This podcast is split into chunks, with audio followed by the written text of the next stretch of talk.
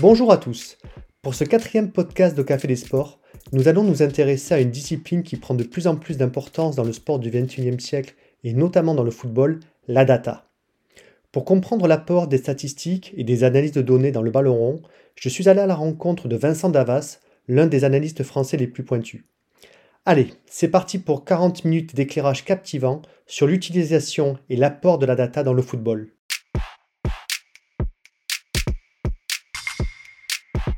Bonjour Vincent, euh, je suis ravi de vous accueillir pour ce quatrième podcast d'Au Café des Sports. Euh, Vincent, pour commencer, vous n'êtes pas encore connu du grand public, mais vous commencez à faire parler de vous sur Twitter et sur les réseaux. Est-ce que vous pouvez rapidement vous présenter? Bonjour. Euh, alors, j'ai 41 ans. J'habite du côté de Montpellier. Et ça fait deux ans que je me suis lancé dans cette aventure du football professionnel, qui pour moi est une passion depuis tout petit, à travers la data, l'étude des chiffres des joueurs, des équipes, pas connu du grand public pour l'instant, mais ça ne me dérange pas parce que, parce que travailler dans l'ombre, c'est une bonne chose pour moi aussi. Ça me permet d'être libre et de pouvoir faire ce que j'ai envie euh, quand j'en ai envie, au rythme où je le souhaite. Et sur Twitter, oui, euh, actif et réactif. Donc, euh, avec une franchise qui parfois peut, peut déplaire, et, mais, mais ce n'est pas grave sans, sans, forcément dévier de, de ma ligne de conduite. Hein. Donc, euh, on essayait de faire au mieux, de répondre au mieux à tout le monde, parce que ça, c'est très important aussi. Euh, D'accord. Il y a des gens qui m'ont accordé du temps quand j'étais euh, dans mes recherches et dans ma création du, de mon projet, en fait. Donc, j'estime qu'il est tout à fait normal aussi de répondre à tout le monde, quelles que soient les questions ou, ou interrogations. je prends le temps de répondre à tout le monde, c'est essentiel. D'accord. Euh, donc, vous avez décidé de vous consacrer depuis deux ans à, votre passion qui, est le football via ce qu'on appelle la data, en français l'analyse de données. Est-ce que vous pouvez préciser en quoi consiste l'analyse de données pour le football? Ça consiste à, étudier euh, tous les chiffres. Ces chiffres, d'où viennent-ils? Lors de chaque match, et ça à travers le monde, il y a des, euh, des logiciels et l'intelligence artificielle qui comptent et qui résume un petit peu le match d'un joueur et d'une équipe. C'est-à-dire qu'on va savoir combien il a fait de passes, combien il a tenté de passes, pardon, et combien il en a réussi. Idem pour les centres, pour les têtes, pour les duels, etc., etc. Donc tout cela, à la fin de chaque match, est quantifié. On a une grille pour un joueur et même pour les équipes, et on sait ce qu'a fait le joueur, ce qu'il a raté, ce qu'il a réussi, il y a les données métriques aussi, c'est-à-dire les courses, le nombre, l'intensité, les vitesses, etc. Ça va très très loin. Après, on peut avoir vraiment une cartographie d'un match, d'un joueur à chaque fois, que ce soit en Colombie, en France, en Russie, en Australie, etc. D'accord. Et, est-ce vous qui récoltez directement les données ou vous passez par des outils, des plateformes qui vous donnent accès à ces données? Je passe par des fournisseurs de data que ce soit, il y, en a plusieurs. Il y a les, plus connus, c'est euh, StatsBomb, évidemment. Moi, je travaille avec Instat parce que j'ai la possibilité de travailler avec. Après, il ne faut pas oublier que tous ces services sont payants. bien sûr. Ils ont un coût euh, assez élevé pour certains. Étant euh, en indépendant et pas dans un club, la meilleure solution pour moi, c'était Instat parce que c'était une possibilité à travers une collaboration. StatsBomb, pour moi, c'est intouchable vu les coûts, il n'y a que des clubs structurés dans ce sens et qui ont les moyens qui peuvent y accéder. Moi, c'est impossible. Et aujourd'hui, ces outils vous permettent de visualiser ou de d'avoir des statistiques sur combien de matchs par semaine? Parce que je pense que vous devez toucher certainement une volumétrie de matchs impressionnante. Énormément de matchs. Euh, un exemple, la saison dernière, j'ai analysé 70 championnats à travers le monde. 70 championnats. Waouh. Donc, ça, tout l'Amérique du Sud, la MLS, une partie du Maghreb, toute l'Europe, un peu la Russie, euh, la Chine, Japon, Australie. Après, c'est toujours délicat. Je voulais le faire parce que j'avais du temps. J'ai voulu essayer d'élargir au maximum géographiquement pour avoir des idées. Mais il est vrai que des fois, il y a, certains championnats qui n'ont qui pas grand intérêt pour nous de par ce qu'on veut récupérer et proposer par la suite. Hein. Mais euh, c'est beaucoup de temps, C'est énormément de temps, c'est entre 8 et 10 heures par jour sur l'ordinateur. D'accord. Mais ça permet de, voir beaucoup de choses. Hein. Euh, c'est super intéressant parce que malgré euh, les quelques connaissances que j'avais sur les joueurs, après, ça permet d'élargir et d'en découvrir plein, de découvrir des choses aussi sur les joueurs. Parce qu'on a, à travers un match, on a toujours une vision. On voit le joueur et, euh, et après, les chiffres, ils nous donnent parfois une indication complètement différente. D'accord. Ça permet de confirmer ou d'infirmer le bon match d'un joueur ou la bonne saison d'un joueur. Et à l'inverse, il y a des joueurs qui ne sont pas forcément mis en lumière, qui passent un peu sous les radars et qui, chez nous, avec les chiffres, ressortent. D'accord. Donc l'étude du chiffre n'est pas une finalité, je l'ai marqué sur mon compte Twitter, ce n'est qu'un complément, ce n'est pas une vérité absolue, il ne faut pas croire que dès qu'un joueur en analyse ressort, on va dire oui, il est bon. Non. En chiffre, il ressort, il est intéressant. Par contre, maintenant, est-ce que sur l'analyse vidéo, il correspond à ces chiffres et est-ce qu'il a une valeur ajoutée finalement qui va nous faire dire ah oui, il est confirmé par la vidéo, il est intéressant, donc il remplit ces deux côtés. Maintenant, qu'est-ce qu'on peut en faire à qui on peut le proposer finalement D'accord. D'accord. Et est-ce que vous pensez que euh, quand on parle de données dans le sport, on a, on a, souvent les exemples des sports américains, la NBA, la NFL, qui sont très utilisatrices de données, oui. Euh, qui, voilà, qui publient chaque semaine, même, même chaque jour, des, des, des, des tonnes de statistiques. Est-ce que vous pensez que, voilà, que le football, qui est le sport le plus universel, aujourd'hui, jusqu'à présent, était un peu passé à côté de cette approche un peu quantitative? Totalement. Totalement. Je, aux États-Unis, euh, ça fait, ça fait des, plusieurs décennies, il me semble, ça doit faire 15 ou 20 ans, qu'ils ont lancé un petit peu euh, cette data-là. Et ils l'utilisent maintenant à outrance, j'ai envie, presque envie de dire. En Europe, on a mis un peu plus de temps, et surtout en France. D'accord. J'ai presque envie de dire que souvent, sur, les, sur certains points, au niveau des révolutions technologiques en France, on est souvent en retard. Je ne saurais pas l'expliquer, c'est peut-être notre mentalité de, Français euh, qui fait ça. L'Angleterre l'utilise beaucoup depuis longtemps aussi, depuis 10-12 euh, ans.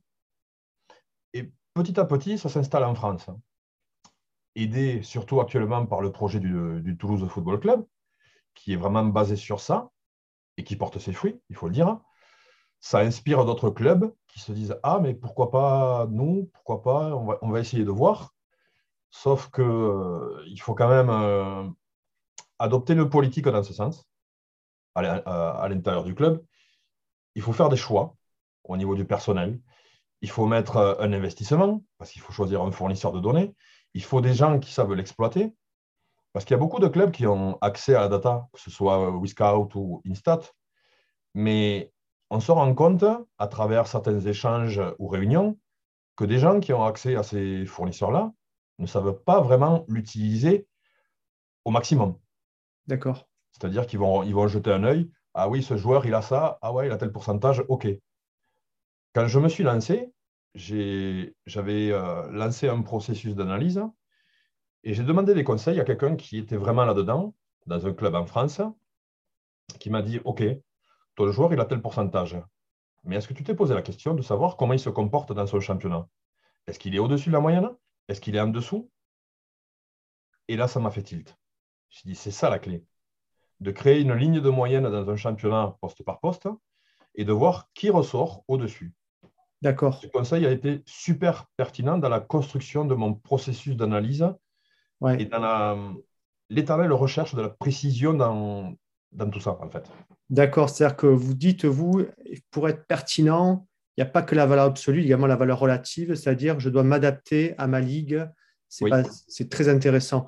Et quand, quand, vous, quand vous ciblez un joueur, ciblez une équipe, ciblez une ligue, il y a combien de variables qui rentrent en, compte et, et, en termes de notation, voilà, pour, euh, pour nos auditeurs, ce sont quoi? Des notes sur 100, des notes sur 20 Et est-ce que vous arrivez à tout quantifier? Est-ce qu'il y a des... Euh, certains joueurs ont dit que ce sont des leaders de vestiaire ou des, des leaders sur le terrain. Est-ce que vous arrivez progressivement avec la donnée à, tout quantifier? Non, on ne pourra jamais tout quantifier. il y a toujours des impondérables et des choses qui sont euh, inchiffrables. Là, moi, ce que j'ai, et encore sur une stat, je n'ai pas tout ce que je voudrais, à mon grand regret, vraiment. Mais ça, sert déjà à définir un petit peu euh, des axes de travail, c'est-à-dire qu'on sait qu'on a dans un championnat, je ne vais pas chercher sur une équipe, hein. je prends un bloc de données championnat, j'ai fait créer une macro, vu que ce sont des tableaux Excel, pour accélérer mon processus, pour gagner du temps et être euh, plus dans l'analyse que dans euh, façonner un tableau, etc. C'est fastidieux, c'est long, c'est pénible. Donc, quand je prends un championnat, je découpe un poste par poste et après, j'applique la, macro et je sais quels sont les joueurs qui sortent de ma moyenne, qui sont au-dessus de la moyenne, pardon, par rapport au processus que moi j'ai défini. C'est-à-dire que je ne vais pas demander les mêmes critères à un défenseur qu'à un ailier. Bien sûr il y a des données qui vont être plus importantes pour moi sur un défenseur et qui ne le seront pas sur un ailier. Donc, j'ai établi des critères importants qui restent toujours les mêmes. Donc, je sais qu'il y a, et, tout est en pourcentage. D'accord. Après, je peux aller regarder en détail sur le nombre de choses que le joueur a tenté, a fait. Mais ça, je ne le regarde qu'en deuxième recours, quand j'ai vraiment besoin de me plonger et d'être plus précis sur le joueur parce qu'on peut dire 80% de passes réussies, oui, mais il en a tenté combien sur un match ou dans une saison? Oui. Il y a ça aussi. Euh, ensuite, qu'est-ce que vous m'avez dit? Ensuite hein Ouais, ensuite, je demandais à peu près combien de, variables vous, vous, identifiez, vous calculiez en fait pour, euh, pour déterminer le profil d'un joueur. Alors, par exemple, sur un défenseur central, c'est l'exemple que j'avais, on est sur euh, quatre critères en pourcentage qui sont euh, euh, précision des passes, duel défensif, duel aérien et tacle et récupération. D'accord, par exemple, d'accord, quatre, variables par exemple pour un défenseur central. Plus, il y a une autre variable qui n'est pas un pourcentage, mais qui est plutôt une fréquence, ce sont les pertes de balles dans son camp. D'accord. Et, par rapport à ça, ce modèle-là, c'est vous qui l'avez défini, c'est vous qui avez d'accord. Totalement. totalement. Et alors, pas, par rapport aux gens qui nous écoutent, vous avez suivi une formation particulière pour, euh, pour arriver à, définir des modèles, à définir des variables Ou est-ce que c'est votre passion qui vous a amené à, peu à peu progresser dans votre, dans votre méthodologie? Aucune information. Il y a deux ans, quand j'ai changé de secteur, je venais de passer 20 ans dans les travaux publics. D'accord, d'accord. Les chantiers, à faire le Playmobil habillé en fluo euh, pendant 20 ans. Donc, euh, aucune formation. Souvent dans ma vie, par rapport à, mes passions, j'ai été euh, totalement autodidacte. Euh, à l'âge de 14 ans, j'ai été passionné par la musique électronique. Je suis allé en boîte de nuit. J'ai vu le DJ, j'ai dit je veux faire ça. Et je l'ai fait. En parallèle de mon travail sur les chantiers. Donc la data, ça, a été du, jour au du jour au lendemain, entre guillemets. J'étais surtout passionné par l'énorme machine qui s'appelle le recrutement. C'est quelque chose d'énorme, dont on parle beaucoup, mais qui finalement, de l'extérieur, c'est super obscur. On ne sait pas comment ça marche. Et j'avais euh, beaucoup de questions par rapport à ça. Je voulais savoir comment ça marchait, pourquoi certains transferts et pas d'autres. Donc, toutes, toutes ces questions-là m'ont amené à me pencher là-dessus. Et un jour, j'ai décidé, euh, enfin, un jour, le processus de réflexion chez moi a été long. Et je me suis dit, maintenant, mon boulot ne me plaît plus, ça ne me correspond plus, je vais changer, qu'est-ce que je fais? Le foot. Ça a été direct. Je suis parti de zéro. J'ai commencé à monter des listes. Hein. Je n'avais pas de, data, c'était juste transfer market, des joueurs. C'était euh, succinct, basique et très, très large finalement. De fil en aiguille, j'ai contacté des clubs par courrier en France, à l'étranger. J'ai eu des réponses. On m'a dit qu'ils n'avaient pas de place. Hein. J'ai eu des contacts. Ensuite, euh, j'ai travaillé, j'ai fourni quelques petits trucs pour un club en France qui, pour me remercier, m'a fait découvrir Instat pendant un mois et ça m'a fait tilt. Je dis ça, c'est intéressant. Et puis j'ai fait une rencontre avec quelqu'un avec qui je travaille depuis 18 euh, mois, qui a une grosse expérience euh, dans un club français, qui est analyste vidéo. D'accord. On forme un binôme. Hein. Ça a démarré comme ça. Lui voulait partir dans le recrutement vidéo, moi data, ça a matché tout de suite, hein, et ça marche toujours d'ailleurs. Et on est parti sur ça, accès à l'Instat.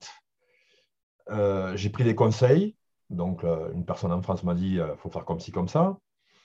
J'ai essayé moi aussi de, de, mettre mes idées parce que je me suis dit, qu'est-ce qui peut être utile à un club si on leur dit, voilà, tel joueur est intéressant. Pourquoi il serait intéressant pour eux, outre l'aspect vidéo, mais l'aspect chiffre, qu'est-ce qui va parler et mettre en avant le joueur? Donc, ça a été une réflexion permanente et une remise en question progressive aussi, afin d'affiner au maximum le processus d'analyse pour qu'il soit précis et vraiment pertinent. D'accord. Donc mon process, il a changé deux, trois, quatre fois. Maintenant, il est stabilisé. Je pourrais toujours le changer, mais au bout d'un moment, changer à outrance, ce n'est pas non plus euh, l'idéal, parce qu'il y a tout ce qu'il y a derrière, toute ma base de données que j'ai créée à travers mes analyses.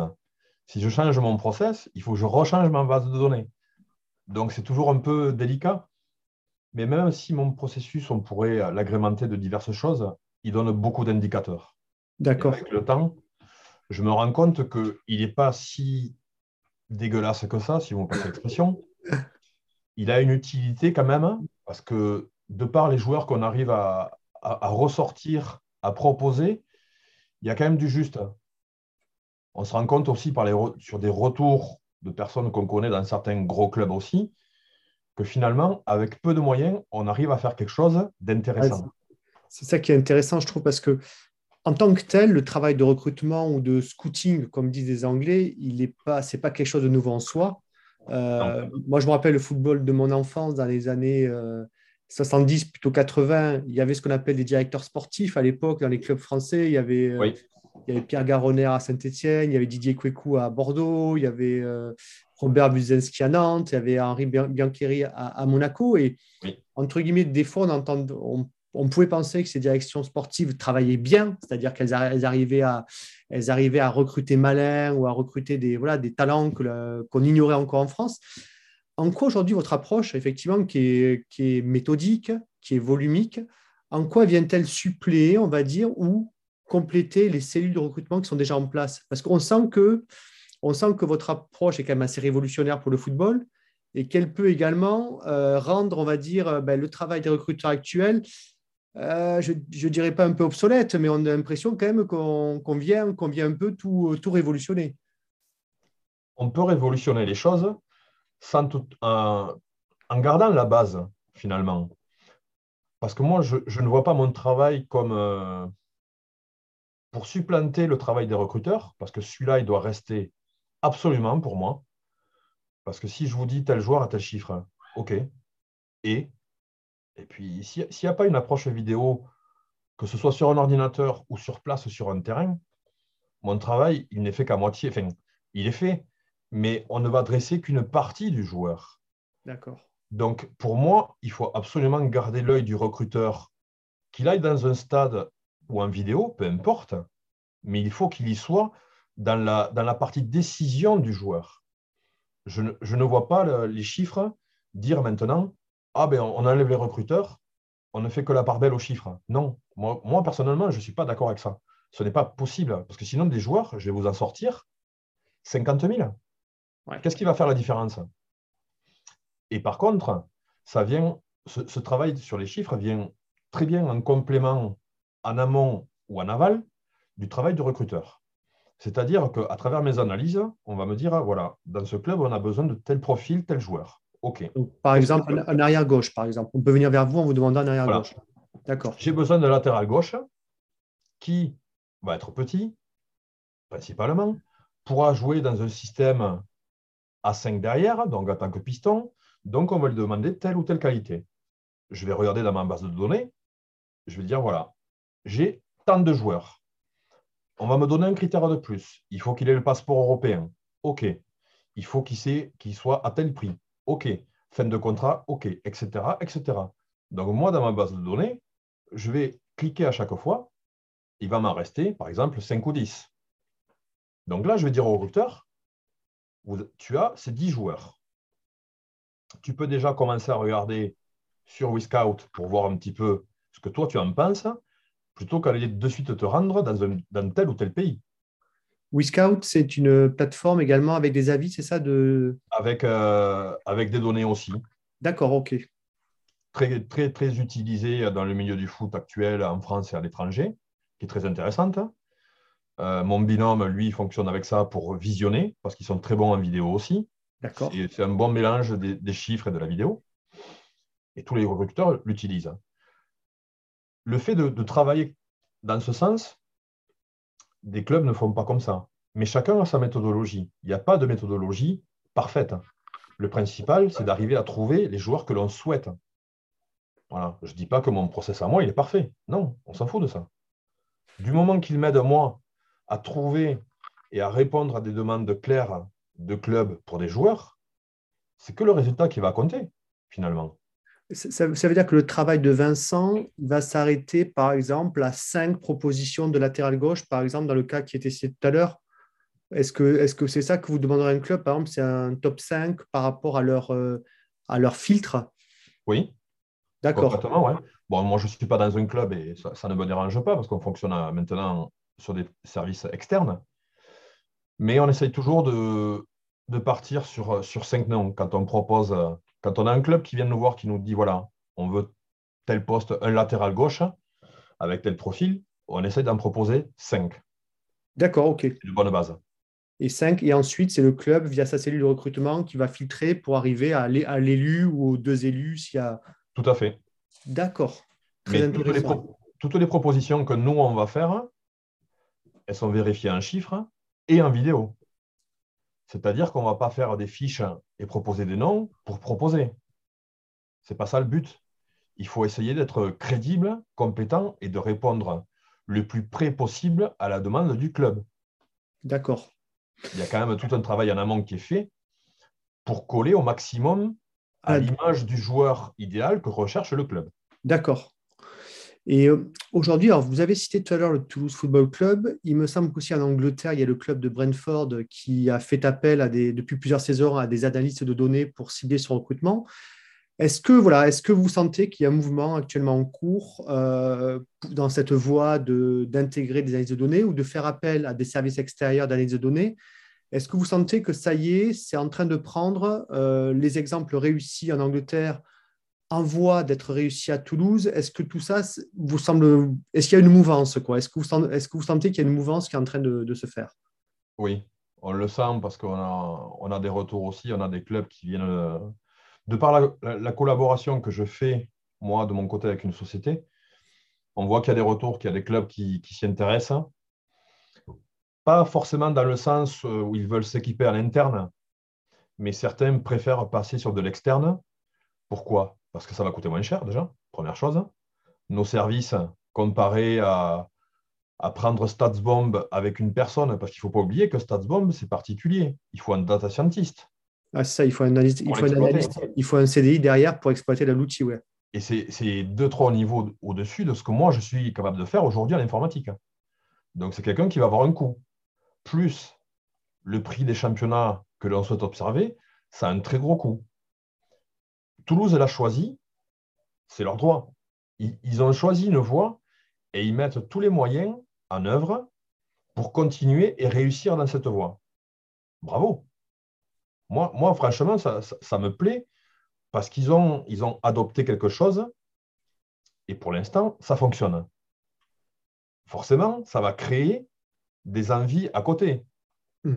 Mais, comme on disait tout à l'heure, il faut mettre les moyens. Il faut savoir ce qu'on veut. Il faut être vraiment dans ce truc-là et ne pas en sortir dès qu'il y aurait probablement peut-être un échec. Un échec ne doit pas revenir tout remettre en question, tout comme avec un entraîneur et un système de jeu avec une réussite ou un échec. Il faut essayer de garder un petit peu cet équilibre et la tête froide par rapport à ça. Le recrutement, le risque zéro n'existera jamais.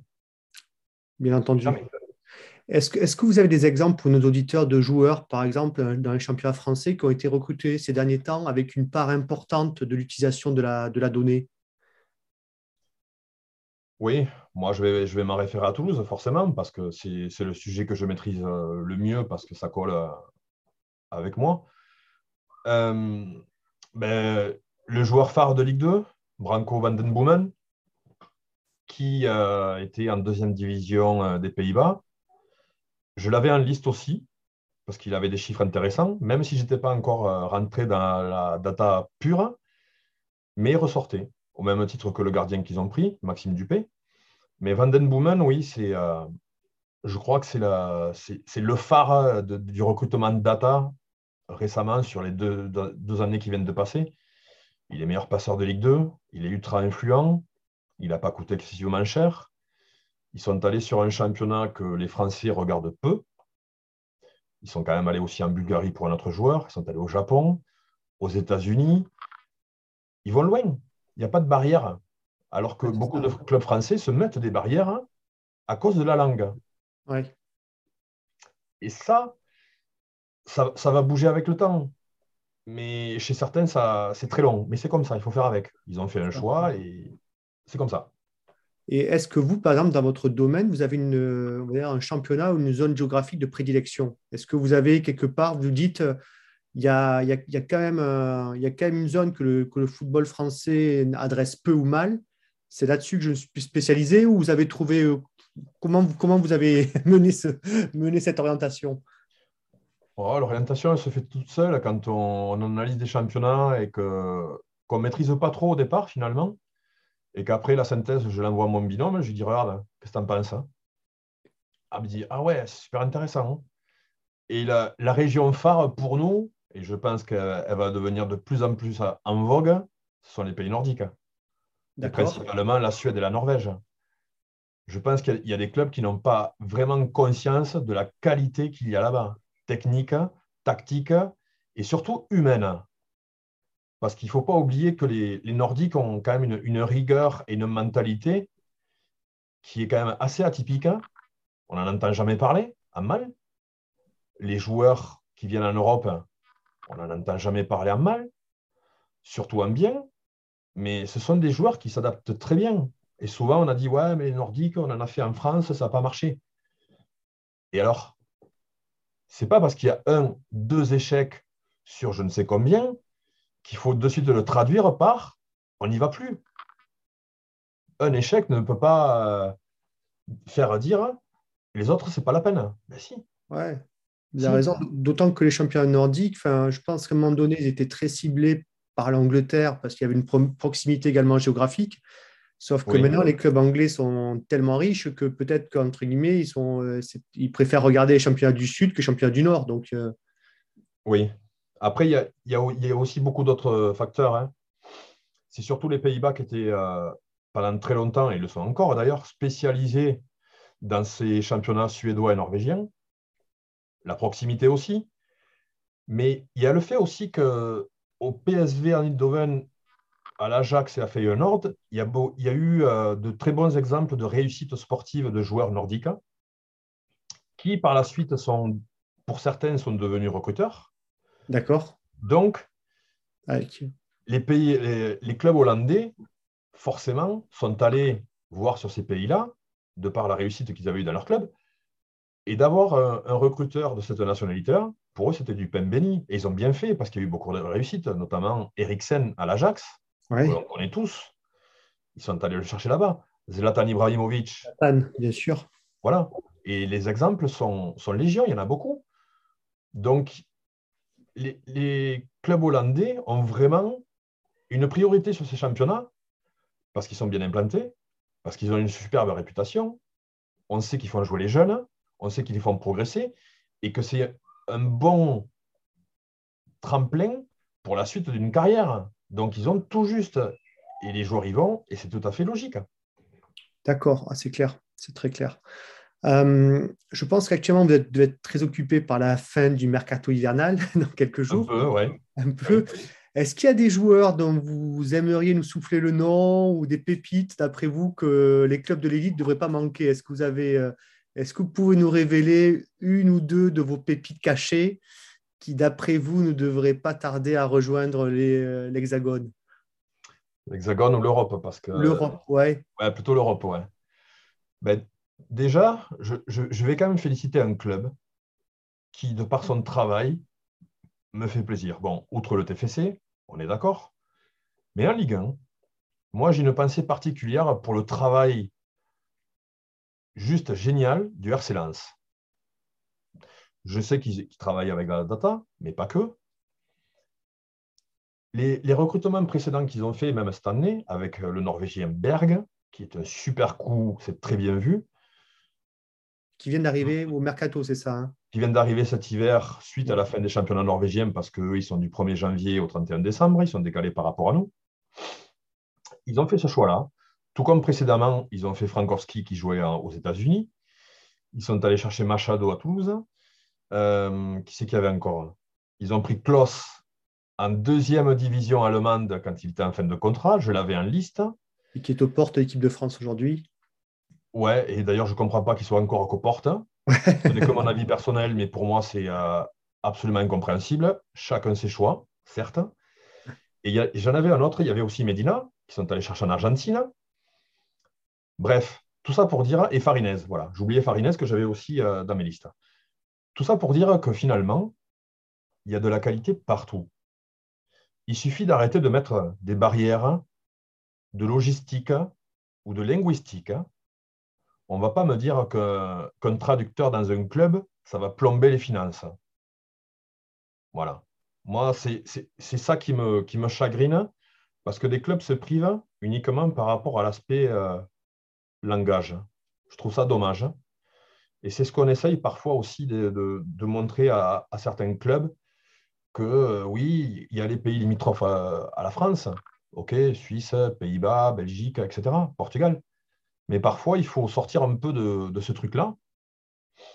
Et certains ont du mal. Mais c'est comme ça, il faut, on, le respecte aussi, c'est leur choix. Peut-être qu'il y aura un changement euh, par la suite. Et pour en revenir à la question, parce que je m'éloigne facilement, parce que j'aime beaucoup parler, vous avez raison, c'est fait pour ça. oui, j'adore l'échange avec qui que ce soit. À partir du moment où c'est super intéressant, constructif, je passerai des heures à échanger. Une future euh, qu'on a repérée, pour qui on a travaillé, on a un latéral gauche qui est à Santos Laguna au Mexique, qui s'appelle Omar Campos. 17-18 ans, très très gros potentiel. Bientôt en Europe, je ne sais pas, je l'espère. Mais je ne serais pas étonné que d'ici un an ou deux, on en reparle, euh, je ne sais pas dans quel championnat, de par son, passeport euh, sud-américain. Mais je pense qu'on ouais, on va en reparler, vraiment. On va le noter alors, on va bien le noter. Précisément. Euh, euh, vous concernant, tout à l'heure, vous avez dit que vous travaillez 10 heures par jour. Je pense que, et je pense que ça doit être quasiment du 7 jours sur 7, parce que, je, parce que le football se joue également le week-end. oui, même si le week-end, je fais pas, je fais mes analyses la, semaine quand tous les chiffres sont tombés, en fait. D'accord. Mais après le week-end, j'ai pas d'heure, j'ai pas de week-end. C'est vraiment, des fois, j'ai des tilts. J'ai un nom qui me sort. Tiens, je vais aller voir. Tiens, j'ai pas fait ça sur ce championnat je voudrais boucler celui-là, etc. etc. Je n'ai pas d'heure, je n'ai pas de créneau, euh, c'est à l'envie, c'est au feeling. D'accord. Et alors, par rapport à ça, c'est quelle est la prochaine étape qu'on peut vous souhaiter? C'est euh, Ça fait deux ans que vous êtes à présent euh, à votre compte. Est-ce que, le, est que vous pensez que voilà, il y a, une, y a une voie viable qui est, de, qui est, entre guillemets faire du conseil comme vous faites aujourd'hui, apporter du service à des clubs, ou est-ce que c'est d'intégrer euh, la direction sportive, la direction de recrutement d'un club de Ligue 1, par exemple? Comment voyez-vous votre suite? Est-ce qu'il y, a des, chemins préférentiels que vous avez établis? À la base, je voulais intégrer un club, que ce soit Ligue 1, Ligue 2, France, étranger. J'avais pas. De toute façon, ça aurait été un luxe de choisir. Mais déjà qu'un club ouvre ses portes, ça aurait été euh, vraiment sympathique. Ça ne s'est pas fait. Ben, parce que quand j'ai démarré mon projet, c'était en janvier 2020.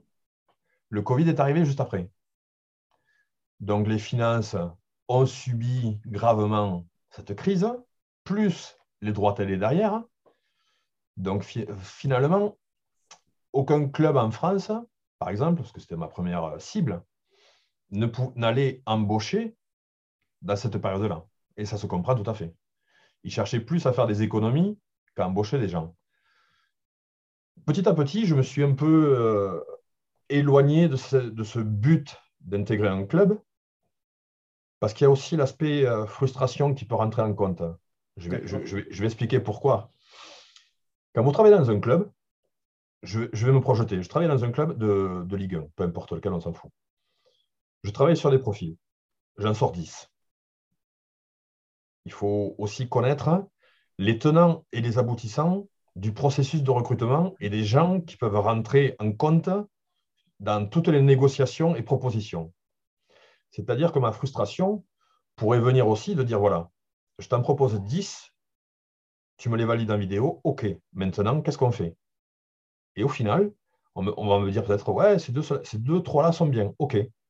Et au final, un va être choisi qui ne sera pas forcément dans mes 10. Pourquoi? Parce qu'il y aura des gens qui, à droite, à gauche, auront suggéré des noms pour X raisons, on s'en fout, et vont dire Ah ouais, mais tu devrais prendre celui-là, ou celui-là, etc. etc.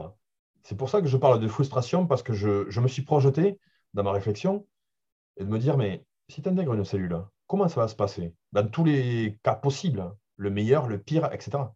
Ah, c'est marrant ce que vous dites, parce qu'on retrouve un peu le, ce qui, est au, ce qui est au cœur de la data dans des, dans des organisations, même d'entreprise, entre guillemets, c'est de se dire qu'il y a la data et après il y a la décision un peu plus politique. Et souvent, euh, ben, la data doit des fois s'effacer devant la politique. Donc, euh, je comprends euh, la frustration que, dont, vous, dont vous nous parlez. Donc, comment je vois la, suite? Je, Très honnêtement, je ne me projette pas. le seul souhait que je pourrais formuler là, il reste quatre jours de mercato jusqu'à dimanche minuit. J'espère que par notre intermédiaire et notre collaboration actuelle, on va faire au moins un joueur, voire deux. D'accord. Ce n'est pas, ce n'est pas une question financière, c'est juste une question de crédibilité. C'est-à-dire qu'à travers cette société, on essaye de, coller au maximum. Certains pourraient dire Ouais, mais vous êtes affilié à un agent. Non, nous ne sommes affiliés à aucun agent, que ce soit clair, net et précis. Pour nous, le leitmotiv, c'est remettre le foot au centre des débats. Parler foot et arrêter de parler d'intérêt, de primes, de pourcentage, etc., etc. On répond à un profil purement et simplement à travers le foot. Donc, c'est le, le, souhait que j'aurais pour, euh, pour cette fin de mercato, pour qu'on soit crédible et que finalement, petit à petit, on soit des acteurs crédibles du marché et que certains clubs, quand ils auront des demandes, viendront nous voir en premier. D'accord. Est-ce que c'est quoi la probabilité que vous signez un ou deux joueurs d'après vous? C'est euh, élevé? Euh, On a 30, 30 joueurs actuellement. Il y en a trois qui ont signé, mais ce n'est pas par, par nous. Allez, on va réduire à 25. Probabilité 50-50. 50-50, ouais, 50-50. Et, plutôt, et plutôt des joueurs, des joueurs que, qui intègrent le championnat français ou, euh, des, ou des collaborations pour d'autres championnats? Certains, certains en France, ouais. D'accord. Certains en France, euh, mais il y, a, il y, a, toujours aussi le problème financier et c'est ça qui est un peu, un peu délicat. Parce qu'en France, on a beaucoup de demandes, mais euh, joueurs libres ou un prêt, etc. etc. Il, y a, il y a peu de clubs qui finalement, entre la Ligue 1 et la Ligue 2, ont des moyens sur ce mercato d'hiver à poser de l'argent sur la table. Ils sont très peu. Compliqué, hein, compliqué effectivement. Le, la dimension économique n'est pas, est pas favorable. Quoi. Elle est absolument défavorable et encore que, heureusement que le gouvernement a fait un geste dans ce sens sur les prêts garantis par l'État. Ouais. Parce qu'il y a un paquet de clubs qui seraient morts aujourd'hui. Hein. Ouais, c'est passionnant. Euh, question finale, peut-être pour l'auditeur. Euh, Aujourd'hui, on va dire que le joueur de Ligue 1 le plus coté reste Kylian Mbappé, même si son contrat arrive à expiration. Est-ce que la data permet quand même de, par rapport au crack, par rapport à Mbappé, par rapport à peut-être un Messi plutôt en Coupe d'Europe qu'en Ligue 1, est-ce que la data quand même permet de conforter, on va dire, les cracks euh, est-ce que c'est des joueurs Est-ce que même la data dit que ce sont des joueurs hors normes? Excellente question. Et la saison dernière, je me suis fait la réflexion. je vais donner un exemple précis. Quand j'ai, analysé la Ligue 1 la saison dernière, sur certains postes, il y avait encore Tovin, il me semble, à Marseille. Sur le poste de milieu offensif droit, par exemple, c'est celui qui me vient à l'esprit. Je m'attendais à voir des joueurs, des gros noms, comme Tovin et d'autres. Et finalement, non. Je me suis retrouvé de mémoire avec Fèvre, Klos et Junior Sambia de Montpellier. Donc parfois, il arrive que sur certains gros noms, la data ne soit pas très parlante sur leurs chiffres. Parfois, oui. Là, récemment, je ne me souviens plus le nom, mais j'ai vu des gros noms ressortir. Le dernier que j'ai vu, oui, c'est euh, à Porto, Luis Diaz, qui est dans une saison exceptionnelle en termes de buts et de passes. Mais après, dans ses chiffres, dans les dribbles, dans les duels offensifs, tout ça, il est au plafond. Donc, des fois, oui, des cracks ressortent, des fois, non.